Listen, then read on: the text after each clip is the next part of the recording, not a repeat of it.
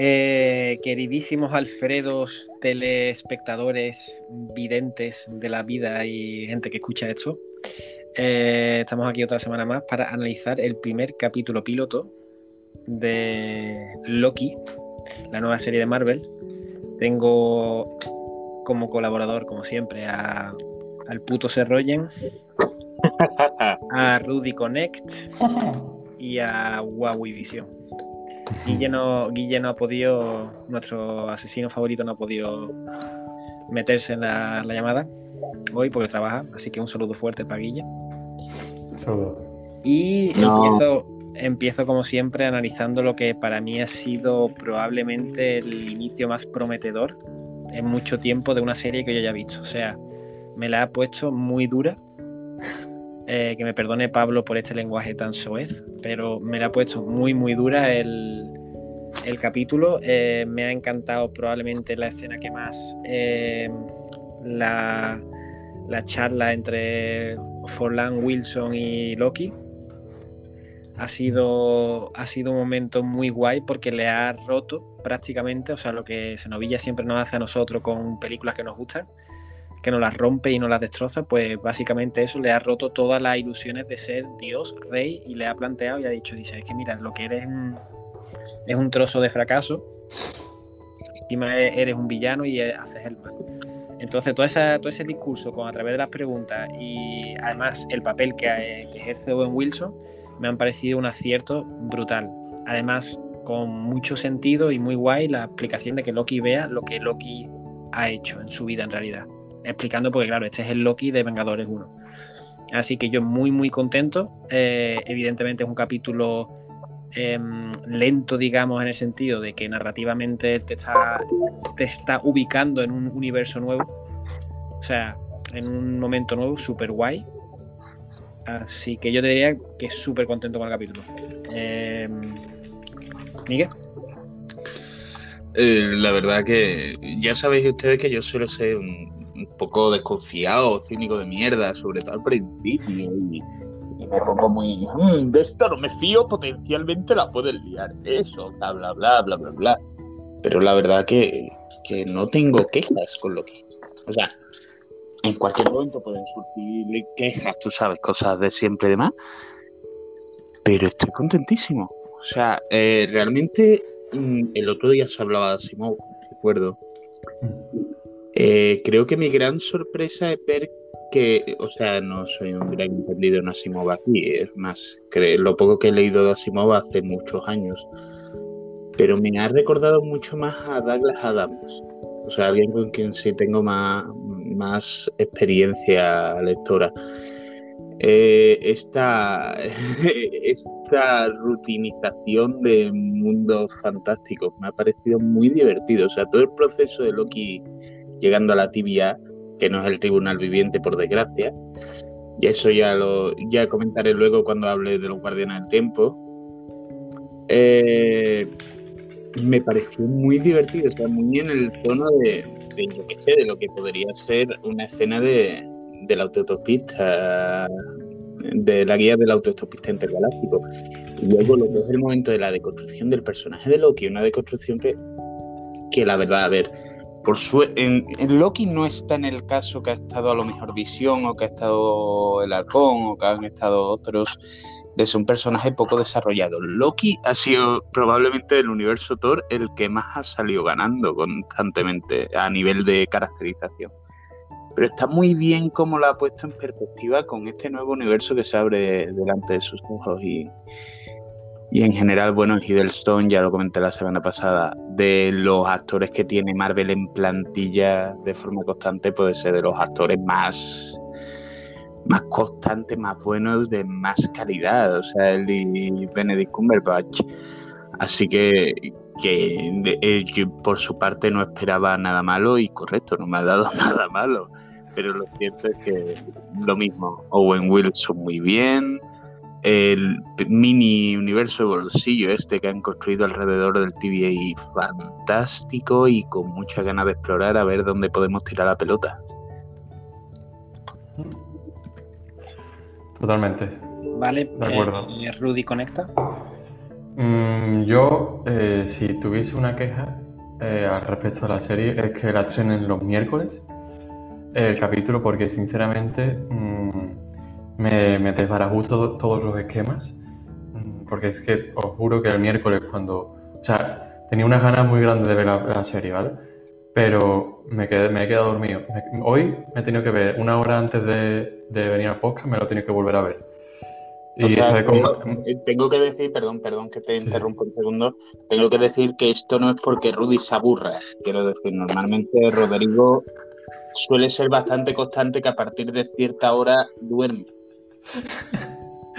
es verdad, es verdad, además estaba haciendo un esfuerzo titánico, tío, pero la parte del, del interrogatorio que prácticamente me la salté me la salté porque me quedé dormido, después volví a, remontar, pero, pero no lo disfruté como lo disfrutaría a lo mejor un viernes eh, a una hora un poco más de relax, en el que no estoy pensando, tengo que acostarme ya porque mañana trabajo. Pero bueno, quitando eso, la verdad es que estoy súper contento. Y además estoy súper contento porque es que es, es una serie y yo, mm, simplemente el, el plano de, de las teclas del ascensor, ¿vale? O sea, el plano de las teclas del ascensor es carne de, conspiración para todos los fans de Marvel, que, es yo. O antes de venir al podcast he estado buscando las diferentes siglas y me he podido llevar prácticamente una hora buscando mm, el significado y, y, no encontraba, o sea, o encontraba cosas súper random o no encontraba nada y eso es como una cosa que me encanta. Me encanta que me sumergirme y querer ver más allá, ¿sabes? Y bueno, dicho esto, la verdad es que estoy contento, muy contento también de que estén dándole a Loki eh, una continuación que se merece, porque la verdad es que su muerte en, Los Vengadores, vale, puede estar, no niego que esté justificada, con un comienzo bastante potente con de Los Vengadores, en la, o en Infinity, no, en Infinity War no. Sí, en Infinity War, ¿no? Comienza así. Infinity War. Vale. Que me parece muy bien, me parece un momento como pum, ¿no? Para un momento de shock. Pero a la vez digo, y yo, Loki es que tiene tanto carisma y es tan potente que, que se lo carguen de esta forma me resultó un poco anticlimático, la verdad. Y entonces, pues, que haya una serie que esté tratando además el tema del, del multiverso, a fin de cuentas, y de todo este tema, la verdad es que a tope. Y estoy muy contento con, con lo que he visto, a pesar de que, como dice Sergio, es el, piloto y es un poco lento narrativamente, pero ese universo que ya te han mostrado en el primer capítulo, a tope con él, a tope con él. Yo quiero, quiero recalcar que, que sí, que a mí me ha recordado eh, a la pizza. Eh, o sea, tiene esa esencia, tiene la esencia esta también de, de Futurama, de Ricky Morty, ¿no? Porque es que creo que, es que eh, nos movemos en ese, en ese ámbito, en ese aspecto. Yo creo que también, por ejemplo, una película eh, que se movía hacia esos terrenos era un poco la de Thor, la tercera. Ragnarok también se mueve, también se va moviendo hacia esos terrenos. Entonces, a mí me gusta y me mola mucho porque es que precisamente el, multiverso, el tiempo, como puedes manejarlo y cambiarlo todo, si lo manejas bien o si lo haces bien como es en esta forma, con unas explicaciones sencillas y tampoco tratarnos como a su normal, como hace muchas veces el director favorito de mí, que... Eh, no se habla de... No se habla. Pero como si no nos tratan de mongolos, sino que lo hacen de una forma consecuente y te lo van explicando en plan de una forma interesante, que se están aplicando al personaje y tú aprendes con ellos, está muy guay, está muy chulo. Y, tampoco siento que sea ni nada demasiado complejo, ni tampoco ninguna explicación demasiado barata, como puede ser el final explicado de episodio 9 de Star Wars. Em, entonces, a mí, eh, toda toda la construcción de la cuando llegan a la ciudad y ponen el plano de que se ve la ciudad es que a mí, me, a mí la inmersión en la serie de verdad que ha sido de 100%, o sea, he entrado directamente. Eso, por ejemplo, no me pasó con WandaVision, que entré a partir del tercer capítulo, por ejemplo. O el Winter Soldier, sí, entré en el primer capítulo, pero entrar, entrar en la serie, creo que fue el capítulo 4 o 5, cuando, cuando se puso la cosa un poco más oscura, cuando ya entré en la serie. Entonces, a mí estar ya dentro como mucho me puede dar la preocupación de, hostia, vamos, incluso se le perdonará si tiene un capítulo malo, pero la única preocupación es eh, que mantengan este nivel, que de verdad que, lo vuelvo a repetir, creo que es un trabajo mínimo el que tienen que hacer para contentar a la gente, teniendo los ingredientes que tienen. Yo, creo que eh, cuando dices un trabajo mínimo, es cierto que es un trabajo mínimo también a nivel económico, eh, digamos, más mínimo desde mi punto de vista a nivel económico. O sea, realmente lo único que le, les ata es su, su, imaginación. Yo lo comparo mucho con, con el Doctor Who y con esta nueva, bueno, esta nueva época. El inicio de la nueva época con Russell T. Davies, antes de que llegara Moffat y lo sobrecomplicara todo, como hace siempre, con Sherlock, como hace siempre con su Drácula. Eh, bueno, no voy a hablar aquí de Stephen Moffat. Eh, eso me llevaría una hora aquí criticándolo. Pero esa, esa sensación de no le hace falta dinero para salir hacia adelante. Que lo puede tener y puede hacer cosas guay con ese dinero, claro. Pero quiero decir, tienes capítulos como el de Wink, el de Los Ángeles eh, que es un capítulo pequeño, con poca con pocas necesidades económicas y logísticas y que luce muy bien y precisamente cuando peor luce esa serie, porque al principio tenía dos duros, es, en esos capítulos cuando no se le escribe efectos especiales que sorprendan. Y, sé que este espíritu de, imaginación, de juego, si encuentra su hueco en Loki, si cada cagamos a otro tiempo, a otra época, a otra cosa, se centra más en, en la imaginación en el juego, en el detalle de encontrar los chicles, por ejemplo, en el pasado, los chicles estos que te ponen la lengua azul, que me pareció es, 100% Doctor Who, y también han mencionado Futurama.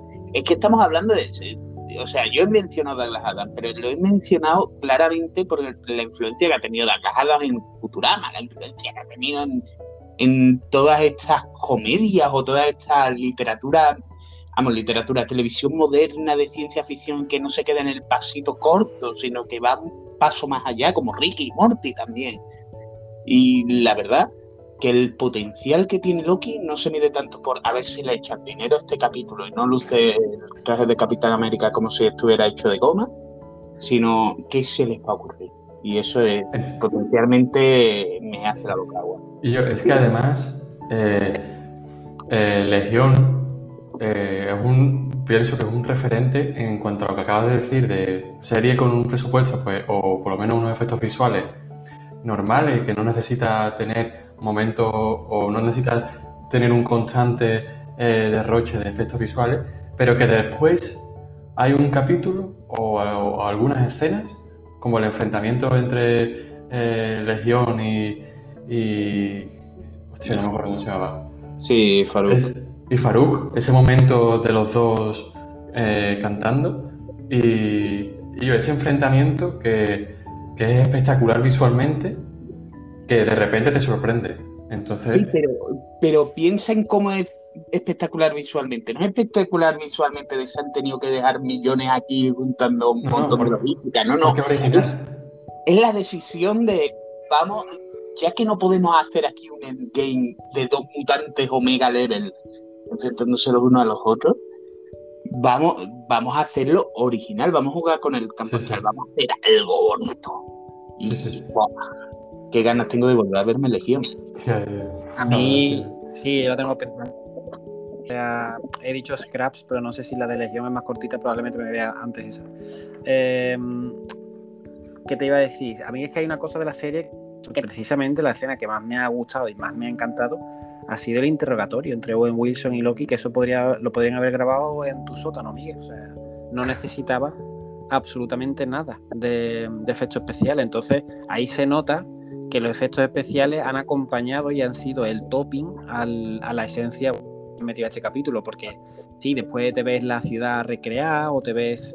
Em, y después también la estética, esta vintage, mola muchísimo, tío. Mola mucho la, porque es un vintage así un poco tonto y no sé, en general la, toda la estética y cómo nos han presentado, yo creo que, estoy súper expectante a ver cómo... ¿Cuántos capítulos iban a ser, por cierto? Seis. Seis.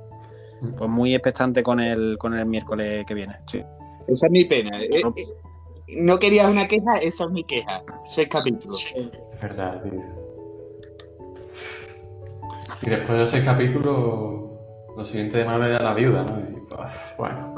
Eh, Bueno, tenemos este verano What If también, Es verdad. lo Ah. cual puede ser bastante entretenido. ¿Había pero- por ahí un leak, puede ser? He leído que a través de Lego se ha hecho un leak o no sé qué historia, o... ¿El de What If o de qué? Sí, de What If. Eh, sí, eh, Lego suele hacer. Lo que pasa es que de Lego, o sea, los leaks de Lego tienen un historial muy raro. Porque normalmente mes antes así de las cosas suelen, suelen liquear cosas. ¿Qué pasa? Que luego hay cosas en los kits de Lego que no se cumplen. Un ejemplo, en Age of Ultron eh, fue uno de los leaks gordos de Lego, realmente me eh, recuerdo, que, que, bueno, que mostraba visión, pero también mostraba al Hulk gris.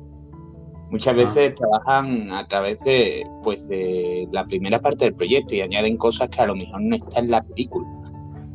Y así que, a ver, son fiables, pero a la vez no del todo.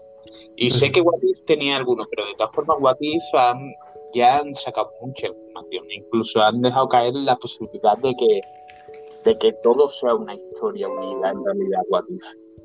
Y, y la verdad que, que me encaja con, con lo que puede ser el... A ver, hay una cosa fundamental que yo quería mencionar y creo que el paso más importante que ha dado Loki para el futuro del Marvel Cinematic Universe ya no es solo la presencia de los, de los guardianes del tiempo, sino eh, que en lugar del tribunal viviente, una pena, me siempre a mi gigante de tres cabezas, eh, es el hecho de que ha mencionado que ya ha existido una Secret Wars, ya ha existido una guerra entre realidades. Y eso es un paso hacia una Secret Wars 100%. O sea, eso es el paso más obvio de aquí vamos a ir hasta el futuro. Y, y me da la sensación de que hablando de esta timeline sagrada, de, este- de esta línea de tiempo sagrada, precisamente aquí podemos ver lo que sería el inicio oficial del, igual que todos los años en- después de Royal Rumble en la WWE, perdón, con ese ejemplo que es más sencillo, es el Road to WrestleMania, o sea, los shows específicos que van a estar en WrestleMania, pues yo creo que es el comienzo oficial del Road to Secret Wars, puede salir de aquí. Yo... Me tiene muy estimulado. Bueno, ¿qué ibas a decir, Rudy, primero? Perdón. No, no, no. eh, no, no iba a decir nada. Todavía nada. Vale, eh, vale, pues vamos a pasar a cuál ha sido la favorita de, de este capítulo para vosotros. Me gustaría saber también cuál ha sido vuestro momento favorito de la serie o qué ha sido lo que más os ha gustado de este primer capítulo. Uno de los momentos favoritos ha sido el, el mostrar el cajón con las gemas del infinito y enseñarle a Loki que, que ni siquiera las gemas del infinito, que se supone que es el propósito final de Thanos para obtener el poder y un abuso, ni siquiera eso sirve en, esa, en ese lugar. Y eso me ha parecido como una hostia a, a- como a lo que está, o sea, lo que está por venir es más tocho incluso de lo que ya hemos visto. ¿Sabes? Si las gemas del infinito sirven como pisapapeles para los libros o los papeles de, de los funcionarios, ¿sabes? Y una hostia es. Es una hostia Loki. Es, es lo que lleva persiguiendo no sé cuántas películas. Una gema del infinito que le ayude a cumplir su objetivo. Es poner en perspectiva esta idea de soy un dios y tengo que ser adorado a decir, no, no, no, mira, es que aunque lo consiguiera sería una papa frita. No, Me es que mm, eso me refiero, o sea, creo que el, que el hecho de cómo reducen a Loki, a mí en la escena, sobre todo, principalmente con Owen Wilson, es mi favorita, pero tú, Mike, tu escena que más te haya gustado marcado. Yo tengo. eh, un- eh, me ha gustado mucho una escena muy pequeña, muy pequeña. Que, eh, vamos, me ha gustado la mayor parte, pero hay una escena muy pequeña que me ha gustado mucho, que es cuando va a pasar por el detector este de metales. Y de, y de. Pero no puede ser. Pero ¿y si soy un robot? Hay mucha gente que no es un robot. Y el otro, por favor, pase ya de una vez. Eh, eh, Es este juego de. de ver la inseguridad de Loki por primera vez, como quien diría y, y me pareció muy divertida. Y en general, toda esa entrada de Loki me parece, eh, como diría mi amigo Wilson, ¡wow! Wow. ¿Y tú, Sario? No, es a mí, el, a mí es que el interrogatorio es lo, lo que he dicho al principio del, Ah, vale, vale. del podcast. A mí el interrogatorio es lo que más me ha marcado porque me ha parecido, me ha recordado un poco al interrogatorio que tenía Batman con el Joker en la peli de Nolan, que son escenas que me gustan mucho, tío, con el simple diálogo, repartir hostias, está muy guay. Eh, vale, y que antes de pasar a la conspiranoia, que también me interesa mucho y quiero sobre todo que Rudy ahí eh, focalice, eh, ¿qué, personaje, ¿qué personajes os han, no sé, gustado más, sorprendido o qué personajes o qué- con qué cosas os quedáis? Evidentemente, aparte de Loki, entiendo que Loki es el protagonista. Pues mira, voy a quitar también a Owen Wilson, ¿vale? Porque me gusta mucho, pero a ver, Owen Wilson no es precisamente cojo, o sea, se le clasifica mucho como Owen Wilson, pero a ver, Wes Anderson le ha sacado oro, que no es mal actor Owen Wilson precisamente. Me ha resultado muy divertido eh, Eugene Cordero, o sea, el recepcionista del CBA, eh, que es secundario típico de sitcom. eh, es- esa, esa carita que tiene preciosa, que yo creo que puede dar mucho juego, y es este toque como de humanidad dentro de algo tan loco. Y creo que ayuda mucho a tener, si bien a dar este tono que busca, ayuda mucho a tener un recepcionista, un recepcionista que sea mi colega el Paco. Sí, sí. ¿Tú, Rudy? Eh, en mi caso, creo que el, el robot de, que desnuda a Loki, Sí. me quedo con eso. No sé, porque es que todavía se ha visto tampoco de los otros personajes. Tenemos a, a la jueza y a, y a la cazadora, pero bueno, todavía a lo mejor no, no han calado demasiado, ¿no? Pero el robot ese, por ejemplo, con el simple hecho de, de la sonrisa esa como de loco y de, de ser una tecnología que parece desfasadísima o en mal estado, pero que a la vez está en, en este universo, en este mundo que se, se presupone súper poderoso y por encima de, de todo, me ha parecido un contraste muy, muy, gracioso. Entra con lo que dice Sergio, o sea, y es muy Fallout. El robot ese es muy, muy Fallout. Y eso siempre, siempre es una referencia guay. Esta idea de como pensar en el futuro posible que, eh, que piensan los de los años 50 que tendríamos hoy. O sea, es este futuro hipotético y me hace mucha gracia y la verdad que yo estoy contigo en que eh, es curioso, es gracioso. Una cosa, eh, bueno, yo diría que a mí es que en realidad ha sido más como un conjunto, un compendio de todos los personajes chicos, porque sale la jueza, el que le dice, venga, firma los papeles, no sé, todos los personajes pequeños y secundarios en realidad me han ayudado a entrar en ese en esta agencia temporal también de alguna manera. O sea, por eso es verdad lo que dice Rudy, todavía no hemos empatizado con ninguno en especial, pero es guay porque te los han presentado a todos de ellos y si alguno de ellos tiene algún papel más importante, pues va a estar guay porque ya te, no sé, me ha parecido una presentación chula. Te, De- te transmiten, te transmiten un- una sensación de que esa organización es muy robusta en cuanto a normas y leyes y burocracia. O sea, con- Sí. simplemente con eso, esos tres personajes que tú has comentado, el de tienes que firmar aquí eh, un montón de papeles Claro. y ahora después la jueza y la, y la cazadora, pues es verdad que te da la sensación de, de que esa organización es súper robusta y parece que, que no ha avanzado a lo mejor en, en- visualmente en cuanto a tecnología a lo mejor, que no sea espe- espectacular, pero porque su, su- la robustez de, su- de- de- de sus procesos hacen que no sea necesario llegar a ese punto. Sí. Sí, sí. sí. O sea, no lo puedo describir mejor. Eh. La. eh, vale, quiero mojarme ya porque necesito escuchar mierda. Eh, ¿qué, ¿Qué conspiraciones sacáis del capítulo? Antes de conspiraciones propias que nos gustaría ver o lo que sea. ¿Qué conspiraciones sacáis? Porque la. El Mephisto Reference, ¿eso qué? No es Mephisto, no es Mephisto, serio. Es seguramente el Loki. El Loki con un casco de, de- de- como de, de pincho, o sea, de cuerno. Pero Vestido más de Mephisto, pequeño. ¿no? Lo- Loki, Loki vestido de Mephisto. no- No, pero el, eh, estoy con Rudy en esto. O sea, es más, eh, es la imagen del diablo más como lo da el viejo Loki eh, con su armadura y su esto. O sea, yo no creo que sea Mephisto en esta ocasión. Y hubo un momento del capítulo en el que creí que era Mephisto, ojo. Claro. Me, me- después de asegurar que estaba mandando audio conforme mandaba y dije, ¿y yo qué es Mephisto?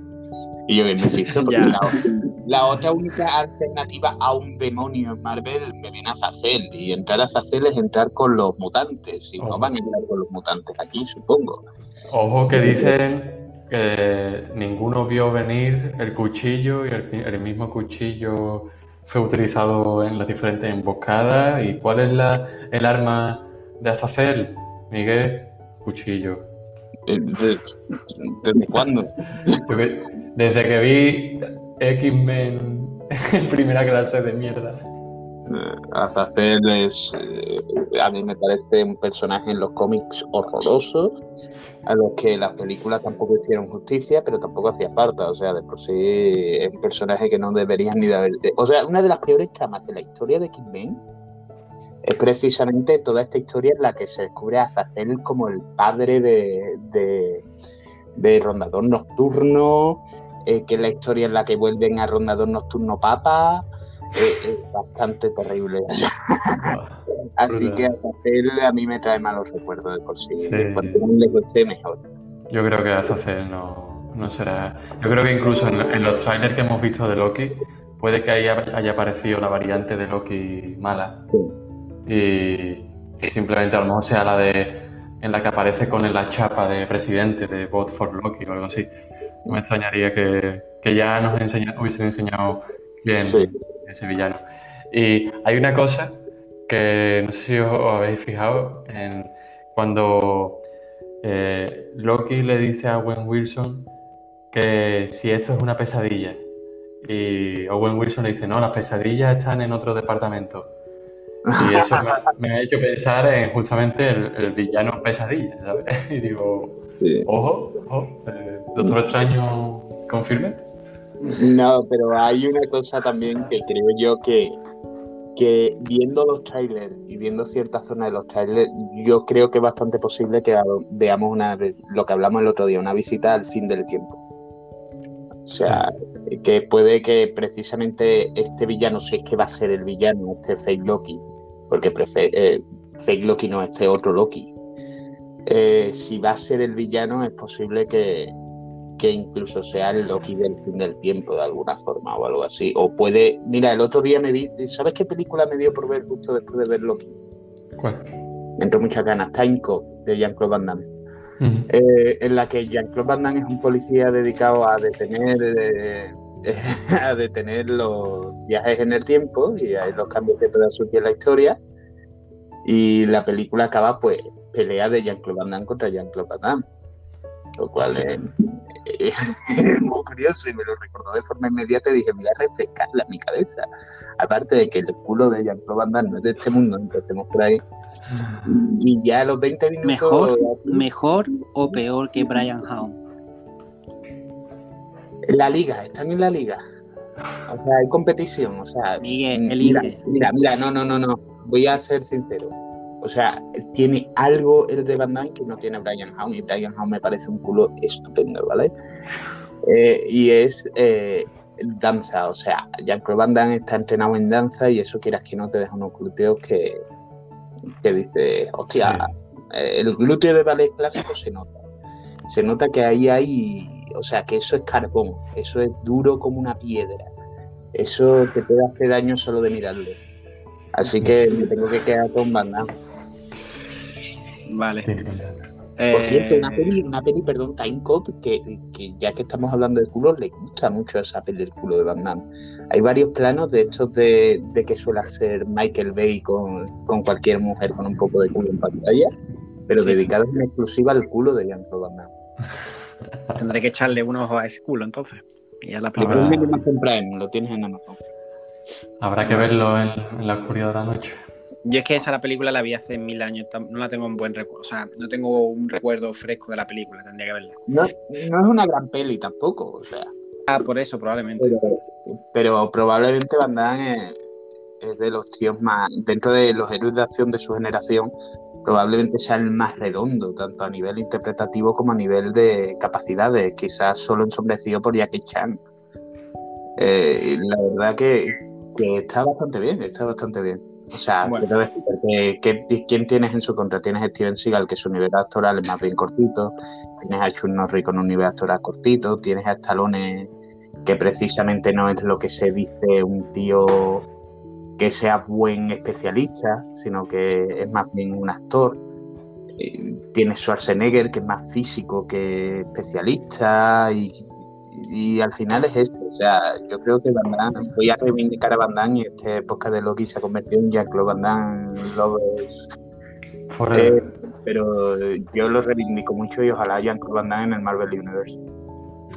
No, bueno, ya quitando estos tres minutos que han sido patrocinados por Pablo, porque quería un poquito de hablar también que hablásemos de culos de así actores famosos y demás. Ya habiendo quitado la parte que Pablo nos, nos paga y en fin, hay que también dedicarle tiempo a lo que a él le gusta.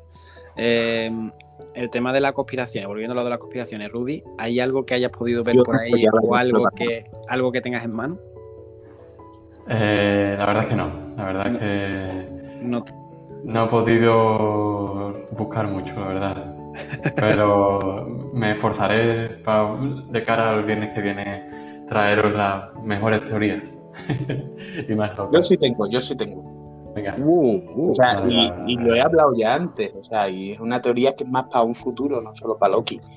Bueno, aparte de, eh, creo que Loki se va, como he dicho antes, se va a, va a comenzar el inicio del Road to Secret Wars y creo que la clave va a ser precisamente Loki contra los Guardianes del Tiempo. Que los verdaderos villanos que vamos a encontrar primero son ellos. O sea, Loki enfrentándose contra los únicos seres que ha conocido hasta el momento que le pueden mirar por encima. Incluso diría yo que el otro Loki eh, no va a ser precisamente un villano, sino que podemos hablar hasta de un Loki del futuro, o sea, ser el mismo Loki de otro tiempo. Y más adelante cuando descubre la marrona en la que la metió los guardianes del tiempo, la guarrada que estén haciendo los guardianes del tiempo. Hay una cosa sobre los guardianes del tiempo, los cómics, que normalmente no son presentados como puede ser presentado los conceptos de eternidad, del tribunal viviente, de Galactus como una fuerza del universo, lejos de la moralidad ni todo eso, sino que se les suele presentar como villanos. Cada vez que entran son villanos. O tiranos también. Y tiranos. Y eso yo creo que, que puede dar, o sea, yo, si hubiera sido esto el tribunal viviente, como yo estuve teorizando en su momento, en ningún momento diría Loki contra el tribunal viviente, porque estamos hablando de, una fuerza del universo estéril y mucho más grande que cualquier cosa que exista. Pero sí me puedo creer unos guardianes del tiempo contra Loki, precisamente porque son villanos de Thor. Y eso me lleva a otra cosa. Ya te lo he dicho. ¿Cuáles, ¿Cuáles crees que son las posibilidades de cambio de Chris Hemsworth? Uf altas, altas, ¿no? Yo creo que Cambio altas. de Uf, ojalá. Yo creo, que, son, yo creo que son altas, ¿eh? Yo sí. No lo vería descabellado. Sí, sí, o sea, quiero decir, al fin y al cabo, Chris eh, Hemsworth, es el único que queda de los originales, de los de los importantes, digamos, porque luego tiene Hulk que no ha tenido su propia película, tiene Viuda Negra que va a tener su película, pero Scarlett Johansson ya está en la puerta de salida, tiene Ojo de Halcón, que bueno, Ojo de Halcón, que está ahí, pero de los originales, la cara que queda con Marvel y el hombre que sigue atado a Marvel es Chris Hemsworth. Pues... Y yo creo que, no me extrañaría que precisamente, ya que estamos hablando del fin del tiempo, que aquí salga algo de que vaya a ser referencia de lo que va a pasar en la futura Thor. Uf, Miguel. De la próxima cuarta película de Thor. Ay, Dios mío. Ojalá. Uf. Y más después de la confirmación relativamente oficial de que Russell Crowe en Thor va a ser Zeus. Mío, vaya, vaya ganas. vaya ganas. Pues. Pues la verdad que no sé, yo estoy muy ilusionado y muy contento con el universo que han desarrollado, además, sin pretensiones. O sea, sí hay pretensiones, porque está claro, porque es Marvel y porque te, te deja esas mijitas de pan siempre, pero, pero no sé, me estoy muy contento cómo están desarrollando el nuevo universo con Loki y no sé, yo creo que estoy, estoy muy, muy, muy expectante para el miércoles. Lo que dice Rudy, la es una putada porque me descoloca que sea un miércoles y evidentemente no voy a poder aguantarme hasta el viernes, también está claro. Eh, eh, ¿Pensaríais que podría aparecer el Doctor Extraño? No. Vale, vale, vale. O sea, no, explico, explico. Creo que si bien el Doctor Extraño puede tener que lidiar con las consecuencias de lo que salga de aquí, bastante probable, ya que al fin y al cabo, digamos, si, si montan unos Vengadores nuevos, la cara va a ser Doctor Extraño o Thor. O sea, porque o como mucho Capitana Marvel, pero está tan subdesarrollado ahora mismo el personaje que necesita trabajo antes de poder ser eso. Eh, y al fin y al cabo es cabeza de cartel ahora mismo Cumberbatch. Pero mm, yo veo más probable incluso que veamos a Kang, el que va a ser el villano de Ant-Man, eh, aunque sea en un pequeño momento, eh, que veamos algo más así dedicado al tiempo, que es cierto que el Doctor Extraño suele tener sus tejemanejes temporales y multiversales, pero creo que va a estar, que vamos a ver algo que no, que no tenemos por qué encontrar a Cumberbatch aquí, que creo que no va a ser la clave. Aparte, Loki y Cumberbatch, vamos, Loki Extraño, perdón, no comparten escena en Vengadores. Ah, sí, es verdad. Mentira, mentira, Sí, en- allí en Nueva York. Sí, pero no es en Vengadores. No, en Ragnarok. Correcto. Eso es. Vale, pues entonces no lo descargo de- no lo descarto de forma tan categórica, pero sí, lo, en principio no, no esperaría que apareciera. O sea, si aparece para mí sería una sorpresa. vale, eh, entonces vamos a entrar con las porras de cameos o conspiraciones que creáis que sean posibles. Yo, a mí te digo que, que hay una cosa, eh, que por cierto este fin de semana la vamos a empezar, la de A Todo Gas. Eh, yo hay una cosa que a Todo Gas le han ido echando cosas, venga, sí, los coches llegan al espacio, pues sí, han ido al espacio. Entonces, yo no sé, he visto un meme de que, de que Toreto está en Los Vengadores. yo, yo no sé hasta qué punto con esto del multiverso y todas las cosas no podrían unir de alguna forma todo el Fast Furious verse, porque la verdad que yo lo disfrutaría mucho. Yo estoy muy in si hicieran algo así. Pero si ya Toreto le pone la voz a Groot. Hostia, sería una, una cosa bastante rara, la verdad. Yo ya lo he Eh. dicho que, que lo único que salva ahora mismo de que tengamos Star Wars y, y Marvel en el mismo universo es que Marvel está haciendo una burra de dinero solo. O sea, en el momento en el que empiece Marvel a desinflarse y Star Wars a desinflarse a la vez a nivel económico, si es que pasa en un futuro cercano, yo no descartaría que, que dieran el pistoletazo. Y, y- y de alguna forma, quiero decir, en Guardianes de la Galaxia apareciendo el arco milenario, algo pequeño, de- o incluso en una Secret Wars. No sé, por decir teoría loca, no me parecería de nada. O sea, me parecería descabellado, me parecería una locura, me parecería un sorpresón, pero no es algo que yo no hubiera contemplado en algún momento. Eh, más, eh, todo esto le pega más, que- creo, que la que inició todo esto, si no me equivoco, pero cronológicamente lo inició Guardianes de la Galaxia. Estamos hablando de, de este universo loco en el que el Men in Black, Rick- Ricky, Ricky Morty, toda esta locura que estamos viendo, yo creo que lo inició un poco Guardianes de la Galaxia. Y a mí, por ejemplo, Star Wars no me pegaría por el tono No, serio claro. que tiene, no me pegaría en esto. Pero bueno, sí, un cameo de No, rollo del. Star Wars serio. No sé. No sé si has visto las últimas películas, Sergio, pero son Hay chistes, comedias hay- de hay- mierda. Chiste libro de- No, tampoco, tampoco lo son. O sea, no soy fan de Star Wars precisamente. Creo que hay dos películas de Star Wars buenas eh, y una medio que. Así que no soy quien para ¿Cuáles son opinar, las pero- buenas, Miguel? Toda la curiosidad, toda la hype. ¿Cuáles son las dos buenas? Star Trek y Stargate. El especial de Navidad. No, no, para mí lo son una nueva esperanza y la segunda. para mí son las mejorcitas con la 8 con bastante potencial. ¿En Pero- Clone Wars? Te refieres- con la segunda te refieres a Clone Wars, ¿no? Por No. supuesto. No. Me refiero Pues al orden yo cronológico no de estoy del todo de salida. acuerdo. Yo es que le tengo como mucho aprecio, pero esta es más personal. A mí la de los ebooks me gusta, pero personalmente, ¿sabes? Sé que A mí no me es tan buena. horrible. O sea, todo lo que Sí. dice Rudy de las nuevas son una comedia. Perdona, tú has visto la de los Ewoks, que eso es solo en casa en el bosque. Eh, debía Ya. tirar un zapato, Rodrigo. Sí. No, pero bueno, quitando a mí es que esa película, pues como la vi de muy pequeño, tengo mucho cariño, pero sé que no la meto en las mejores. Pero para mí solamente, solamente diría que hay una película buena que es el, episodio 5 y ya está, y poco más. Porque el 4, tío, pff, a ver, está bien, pero yo no la metería al nivel que me produce cuando veo el episodio 5. Y después, El aparte, tema de la 4 es que. La novedad, ¿no? Desde O sea, mi punto de vista, no solo la novedad, sino todo lo que se ha hecho después. Que que prácticamente. marcado. O sea, ahora que estamos hablando de Marvel, la- las semillitas del universo Marvel surgen en esa peli, en el momento en el que el un blockbuster como este se atreve a hacer lo que hizo. Que ahora se puede ver como algo normal, pero se puede ver como algo normal. Es como, por ejemplo, el otro día comenté que me vi Scarface del 32. Es una peli que si te paras a verlo no es tan diferente de lo- las de mafioso de Scorsese o que hubo en los 90 y en los 80, pero precisamente no lo es porque todos es, todas esas películas beben, pero beben de ella de forma de la, vamos, de forma brutal. Así que, eh, que yo creo que Star Wars se sitúa más o menos en un punto parecido. Esa película, esa primera.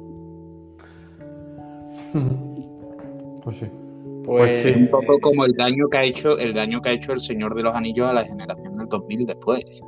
O sea, Sí. de, Sí, de sí, por el Señor de los Anillos, cuántas el Reino de los Cielos no hemos tenido que comer. Señor de los Anillos, la hostia. A ver. Una cosa no quita la otra. Ya, ya. Pues yo, eso ya te digo, que para mí solo estoy de acuerdo en que la buena es la 5 y después tiene la 4, la doy por válida por lo que supone y lo que significa, pero no porque yo la considere en plan argumentalmente o no sé, hay cositas que no me de hecho. Y después el, ep- Sergio es el fan de Star Wars aquí. ¿eh? y el Digo, episodio antes 3 de- y el 8 te diría que son los que tienen ese, esa cosita, que tú decís, bueno, aquí estoy viendo algo. En el 3 cuando Anakin mata niños es, es un espectáculo eso. ¿Y, y qué me dices de ese especial de Navidad?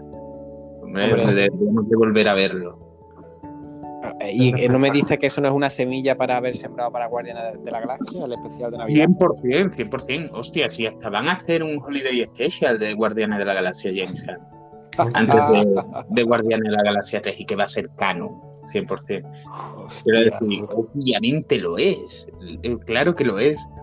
Eh, Y es más, ahora que hablamos de Guardianes de la Galaxia, a mí me va a dar mucha pena cuando ya salga esta última película, porque cuando haya una cuarta de Guardianes de la Galaxia no vamos a tener a Gunn, eh, y a- no vamos a a tener gran parte del reparto. O sea, ya no solo Batista, habrá más de uno que se ca- acabe cayendo y puede que la próxima película veamos morir a más de un guardián y de forma muy emotiva y yo voy a estar como un niño chico llorando en el cine y no quiero. Ya, yo también, tío. Yo también, tío. Es, que, es que me, es se me ha puesto la lagrimita incluso solo de pensarlo, cabrón. Es que sé que van a- que además sé que lo va a hacer de puta madre el puto James Gunn y le va a meter Sí. el toque emotivo necesario, la, la banda sonora adecuada para el momento adecuado. Es que Y tú piensas, tú piensas mucho en este hombre, en Batista, con 54 años, teniendo que estar obligado a estar petado sin poder relajarse físicamente. O sea, yo lo entiendo 100%. Que sí, que me hace mucha gracia ver a Batista con unas gafitas chicas en Blade Runner y cosas de esas, pero que él se merece su descanso. O sea, y yo lo veo lógico, pero me da una pena. Ya, totalmente. Pues, ¿qué os gustaría ver en el siguiente capítulo? Pues me gustaría eh, ver ya un poco de, de otros universos, ¿no? En el sentido de un poco lo que hemos visto en el tráiler, ¿no? De quiero ver cómo llega Loki a, a esos sitios nuevos, a ese mundo, de, a ese Nueva York post-apocalíptico un poco. Tengo ganas de, de, de chicha, de chicha, porque sobre todo el hecho de que este primer capítulo sea prácticamente el, el- el lo gordo del tráiler, eh, me hace esperar que el- los próximos cinco capítulos sean una locura que no me voy a esperar para nada y, y me va a flipar. la verdad. Miguel. Estoy muy, muy de, de acuerdo con lo que ha dicho Rodrigo.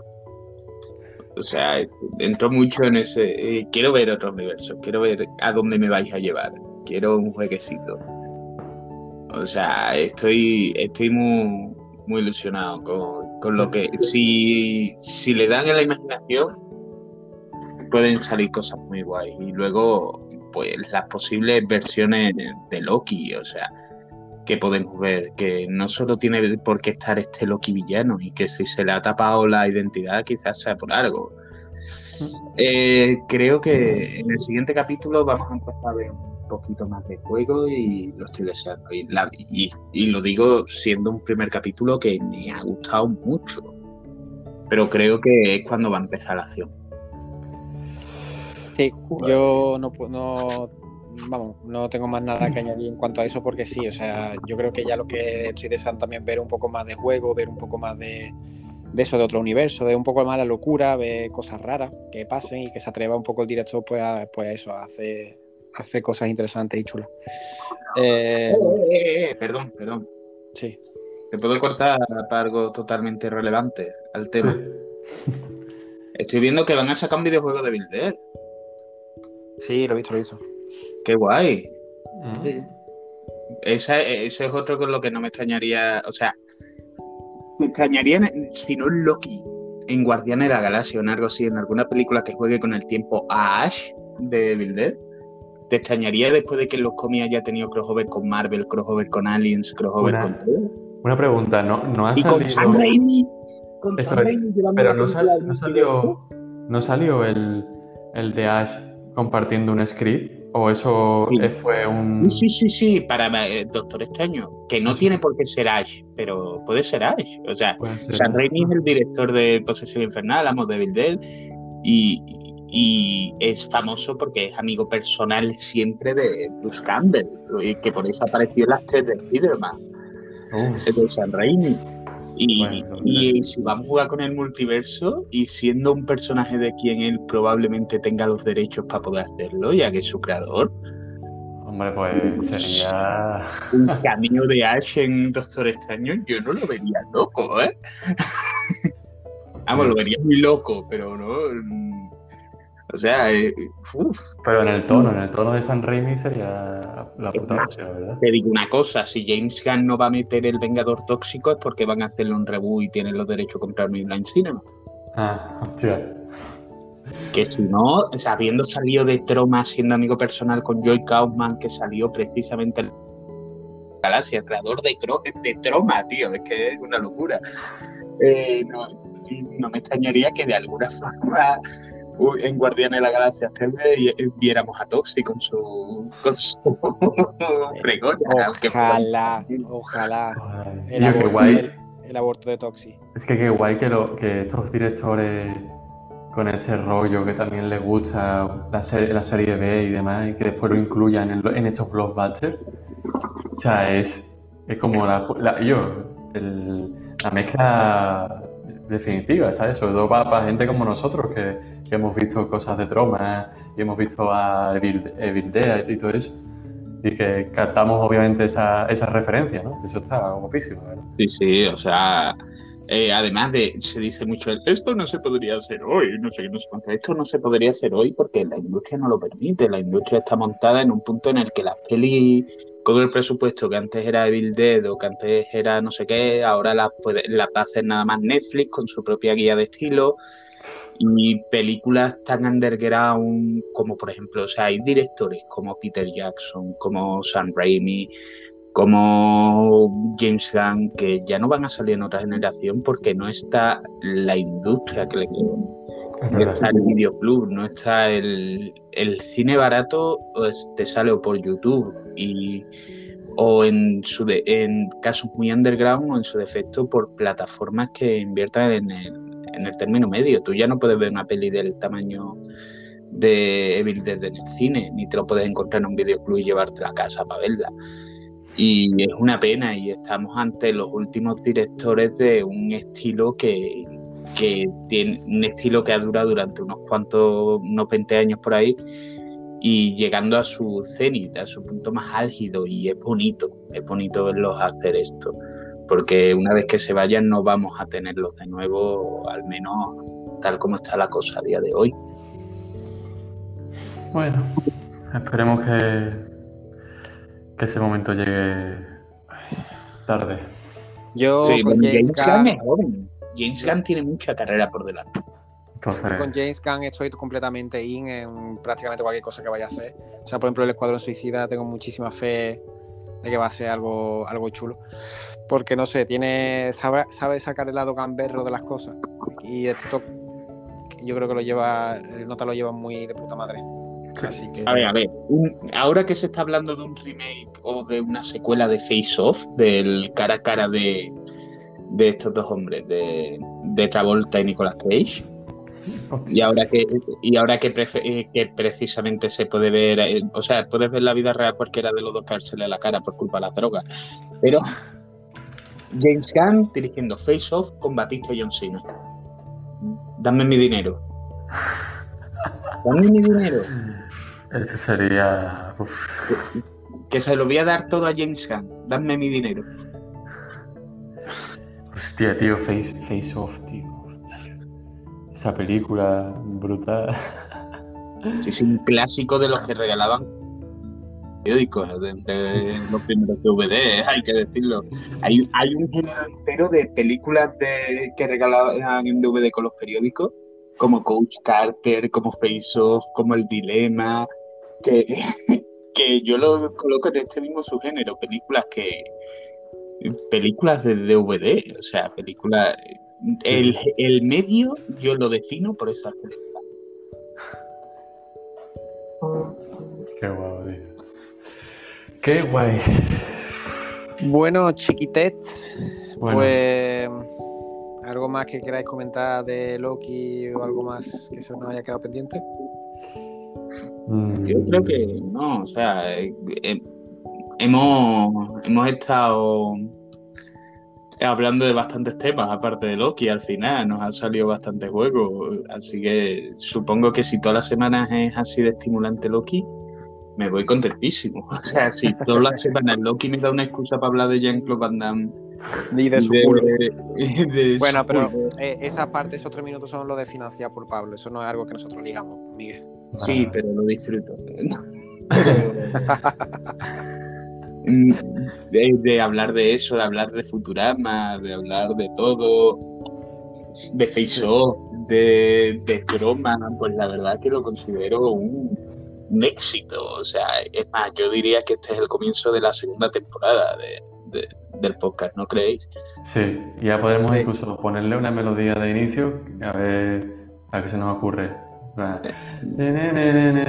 Ya tiene una, lo que pasa es que como no escuchas el podcast, Pero es una. es- Sí, tiene una, es predefinida, pero en verdad podríamos, podría componerle una. eh, que la cante Miguel y Rudy toca la armónica y yo con el piano o algo así. luego de- No, yo lo veo bien, yo lo veo también. Y- y yo- posibilidad de, de tragamucho en los Vengadores. Ojalá, ojalá. No se descarta, no se descarta. Tragabuche, si Podría la ser, la palabra Podría es ser. eh, Butcher traga. Oye, en serio, bandolero entero está en filming. Nos lo podremos. Tengo que ir terminando cositas, amigo. Tengo que, ir terminando ya series y cosillas. La Futurama estoy ya la última temporada, que la voy a terminar ya creo que esta semana. Maravillosa, maravillosísima. Bandolero, bandolero. Bandolero. Eh, eh, si es canon de Futurama, me la veo ya, si no, no. Es más, eh, el bandolero en catalán. ¿Qué os parece? Uf, Ojalá. Oh. Está, está doblado al catalán, bandolero. Y al inglés. O sea, en inglés es, es una sensación rarísima. De, ¿qué, coño? pues existe. Yo, eh, a mí, el otro día me pasó, eh, bueno, no sé si con, con, coño, con Invencible, que estaba viendo yo otra serie en chino y de repente eh, me puse Invencible y como los subtítulos y el idioma se guardan de otras cosas que has visto, me salió en chino, tío. Y, y coño, que no, que no sonaba mal. Que no sonaba mal a estos notas hablando en chino, en plan, ¡Oye, oye, oye! Y yo, Pero es que en chino nunca nada suena mal. O sea, todo lo que es ese asiático es. es verdad. Y más en ese tipo de, de universo, mundo. O sea, Sí. que, en fin. Vamos, bueno, lo último que vamos a ver de decir, ¿qué China. pensáis Vámonos allí. de, de Zack Snyder, un live action de Dragon Ball? ¿Cómo lo veríais? Porque yo, ya, ya sí que es lo último, es que yo he visto una cosa y quiero decir esto que lo tengo como una espina clavada. La parte de la pelea de Superman, Man of Steel, ha sido lo mejor live action de Dragon Ball que he visto en mi vida. Y suelto el micro. Adiós. es verdad, es verdad. Y que además el escenario es totalmente Dragon Ball, ¿no? Sí, o sea, tío. No vamos a negar aquí que, o sea, yo quiero mucho a Akira Toriyama a pesar de todas las cosas de Akira Toriyama. Eh, creo que un testamento de Akira Toriyama es que es que a pesar de sus problemas tan obvios, da igual porque sus beneficios ganan tanto que no importa. O sea, da igual que se recicla a sí mismo constantemente. O sea, tú juegas, eh, yo jugando al Dragon Quest 11 iba todo el rato diciendo, hostia, otra Bulma, otra Bulma, otra Bulma. Y eran personajes diferentes. Y sin embargo era la misma puta cara de Bulma. Eh, eh, y una cosa de esas es de, de realmente la influencia que ha tenido Superman sobre su visión de Goku y cómo ha evolucionado. O sea, Goku es muy Superman. Yo diría que Superman lleva al extremo de, de su bondad. Eh, de lo que pasaría si Superman haber caído eh, sería como una versión alternativa que en lugar de ser Red Son y caer en la Unión Soviética, ha caído en mitad de en mitad de este país alternativo en un planeta como el nuestro, pero que no es el nuestro. Y yo creo que en- a nivel de pelea sí, a nivel de comprender los personajes, ¿tú estás dispuesto a ver un Goku malote? Un Goku golfo. Yo no. Un Goku no, mirando, un Goku mirando así al horizonte. No, tío. No, la verdad que. esa inocencia de Goku que es, o sea, tú puedes jugar a lo mejor con Superman porque tienes 20 millones de adaptaciones durante cerca de 100 años de historia. Con Goku que las adaptaciones han sido mucho menores, eh, entraríamos en un terreno muy... De todas formas, es que tampoco tenemos aquí a nuestro Goku expert, Luis Francisco Bernal, para que nos pudiese también opinar y aclarar. Sí, quiero decir, pero... Hola, Luis Fran. No, Eh, no, no creo que, que fuera la persona propia para hacerlo. No, pero, No pero la propia no. Es que existe, existe alguna persona, o sea, quiero decir, es que el único que yo veo que podría hacer, por lo menos en cuanto a las peleas, porque la de Superman me, me ha parecido lo más Goku que he visto en live action. No sé, creo que se le daría bien por lo menos la parte de los combates y después coge a Mira, y- pues que contrate un guionista, un guionista que sepa cómo funciona. O sea, es que es la, la clave ahí. de- el problema que iba a tener Snyder es cómo va a mostrar a los personajes. Eso sí. Es más, eh, y tú imagínate una peli de Goku de Miyazaki, por ejemplo. si no fuera porque Miyazaki está hasta la polla de trabajar y no quiere volver a trabajar en su vida. Bueno, hay infinitas posibilidades. Ya sería imaginarnos a Dragon Ball dirigido por literalmente cualquier director. Y serían no, miles no de molaría, no molaría ni un Genesis Evangelion por David Lynch. Tío, eso sí, eso sí. Eso sí que sí, pero rotundamente sí. O sea, David Lynch como el padre de, de, de Shinji. Totalmente. O sea, totalmente. O sea, diciendo, Shinji, Shinji, getting the robot, Shinji. Getting the robot. The, the angels are singing, Shinji. Ojalá. Sería así, Sí. sería, sería algo así de ese estilo. eso. Pues bueno, chiquitets, ya sí que sí, un besito en las nalgas y nos vemos la semana que viene. Muy bien. Hasta luego. Chiquitets. ¿Un besito en las marcas es nuevo o qué? Bueno, es antiguo en realidad, pero se recicla. La nalguilla. A mí, a mí, a mí.